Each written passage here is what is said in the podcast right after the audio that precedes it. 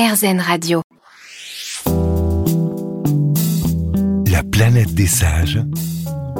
Stéphane Basset. Vous êtes sur RZN Radio, Frédéric Lenoir est avec nous pour euh, son nouvel ouvrage, Un voyage vers soi. Jung, Un voyage vers soi, c'est chez Albin Michel.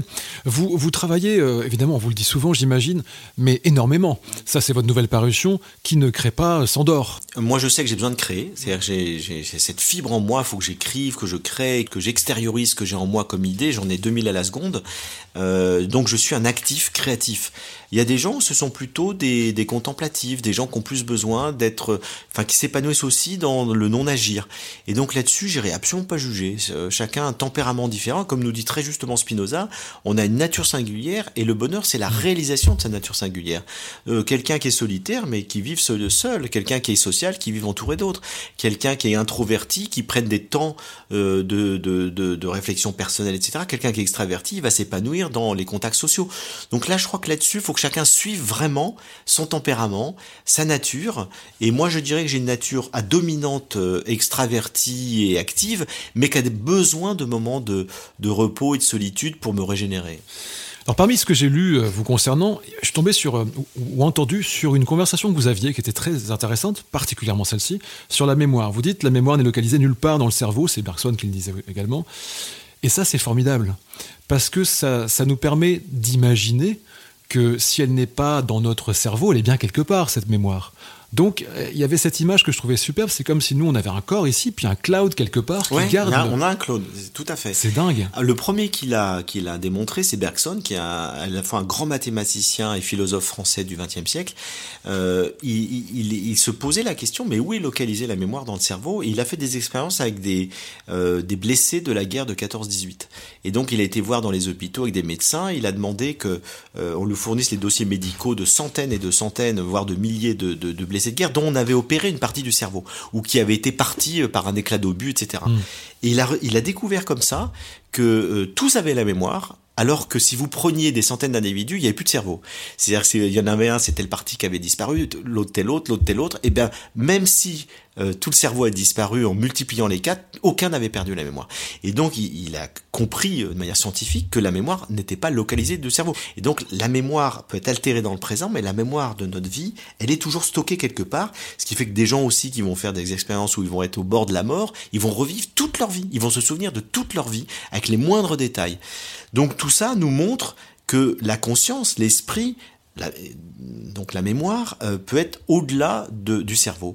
Donc là, ça ouvre des portes absolument passionnantes, euh, bah, tout simplement à la science. C'est-à-dire de comprendre qu'il peut y avoir effectivement euh, que la conscience peut être au-delà de l'ancrage corporel, ce qui ouvre des portes, évidemment, sur la question énorme de, du caractère immortel de l'âme humaine. Évidemment, je ne vous demanderai pas. Immatériel. Je ne vous demanderai pas d'avoir une certitude là-dessus parce que vous n'en avez euh, Aucune. pas. D'ailleurs, vous n'avez pas de certitude. J'ai j'ai des intimes convictions. Ouais. Vous savez, la différence, elle est fondamentale Ouais. en philosophie entre certitude et puis euh, des intimes convictions. C'est des choses qu'on peut pas démontrer, on peut pas le prouver aux autres, mais intérieurement, on en a l'intuition profonde. Quelles sont vos plus fortes convictions Eh ben, ma plus forte conviction, c'est que nous sommes immortels. C'est-à-dire qu'effectivement, j'ai le sentiment que euh, nous sommes de passage sur Terre, et, ça, c'est quelque chose qui m'habite depuis toujours. Alors, Freud me dirait, c'est parce que j'ai peur de la mort et que j'ai créé cette croyance. Il a peut-être raison. Euh, Jung me dirait, c'est parce que j'ai expérimenté l'éternité en moi et que j'en ai, j'en ai l'intime conviction. Donc là-dessus, je dirais, euh, il y, a, y a aucune validation possible de ça. Il y a simplement des individus qui ont des intuitions ou des conceptions différentes. Moi, m'habite. C'est une de mes intimes convictions. J'ai une autre intime conviction, c'est que on est sur Terre pour grandir en amour et en conscience. Et que tout le chemin de la vie terrestre, c'est de passer de la peur à l'amour. C'est-à-dire de cette espèce de peur où on se, se protège de tout, à l'amour où on est dans la confiance. Et qu'on est dans l'amour, c'est aussi bien l'amour avec le monde, l'amour avec... On a peur de rien. Et, et du coup, je, je crois que tout le chemin de la vie sur Terre, c'est passer de la peur à l'amour, et c'est de passer de l'inconscience à la conscience, de l'ignorance à la connaissance, et qu'on est sur Terre pour ça. Et un être humain accompli, c'est un être humain qui est conscient et aimant. Et on le voit à travers tous les, les prenez Nelson Mandela, prenez Gandhi, c'est des êtres conscients et aimants. Et c'est ça qu'on a envie de venir. C'est ça le modèle d'humanité.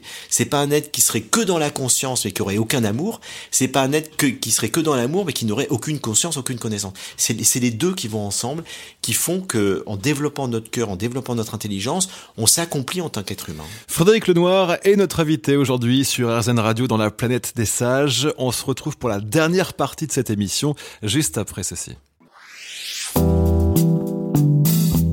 La planète des sages Stéphane Basset. La planète des sages sur RZN Radio avec Frédéric Lenoir euh, à l'occasion de la parution chez Albin Michel de Jung, Un voyage vers soi. Qu'est-ce qui vous a le plus surpris en travaillant sur Jung? Alors je connaissais pas effectivement pas tout Jung parce que je l'avais lu adolescent, j'avais lu son autobiographie, je m'étais intéressé à certains de ses concepts. Ce qui m'a le plus intéressé c'est son rapport à la religion.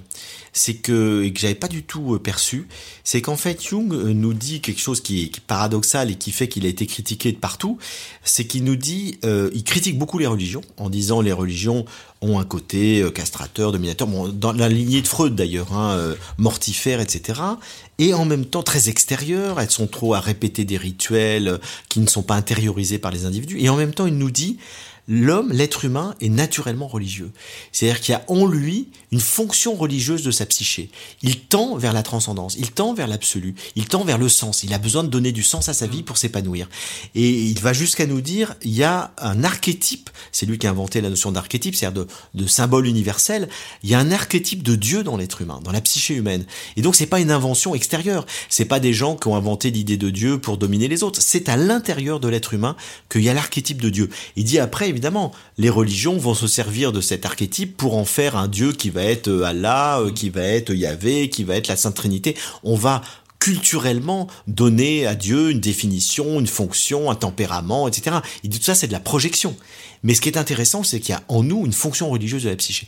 Et ça, je trouve ça extrêmement intéressant parce que il relie la psychologie des profondeurs avec la théologie d'une certaine manière, sans pour autant rentrer dans des formulations culturelles religieuses particulières. Mais du coup, il, revalorise, il légitime d'une certaine manière la spiritualité.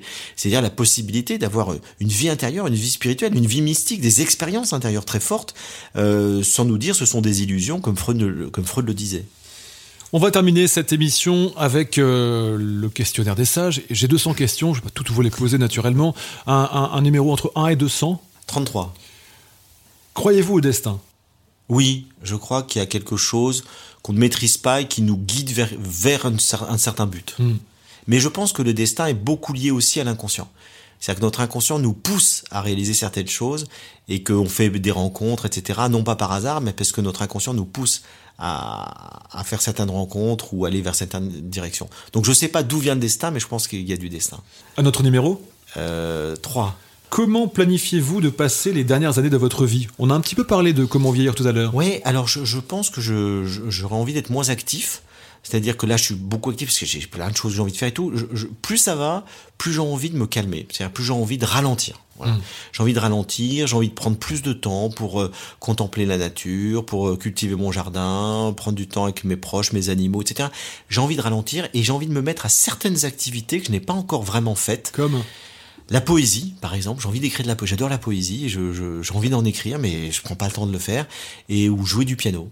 C'est un grand rêve. Je pense que si euh, je me réincarne, j'aimerais être pianiste. une dernière euh, question avec un dernier numéro. Euh, neuf. Votre addiction Euh... Oh, je dirais le sexe. C'est-à-dire, je peux pas vivre sans vie sexuelle. Après, ça veut pas dire que je suis un obsédé sexuel, mais disons que j'aurais du mal à vivre sans. Très bien, c'est bien de le reconnaître. Bon, c'est, c'est, c'est, euh, ça me paraît assez répandu, donc, comme addiction. Euh, vous êtes amoureux en ce moment, tout va bien? Tout va bien. Donc, pour conclure, est-ce que vous êtes heureux? Alors, je suis euh, profondément heureux et euh, je dirais de plus en plus joyeux. C'est-à-dire que je sens que la bonheur, le bonheur que j'ai, c'est cette, cette sérénité, cette paix, prend de plus, à plus, de plus en plus la forme de la joie.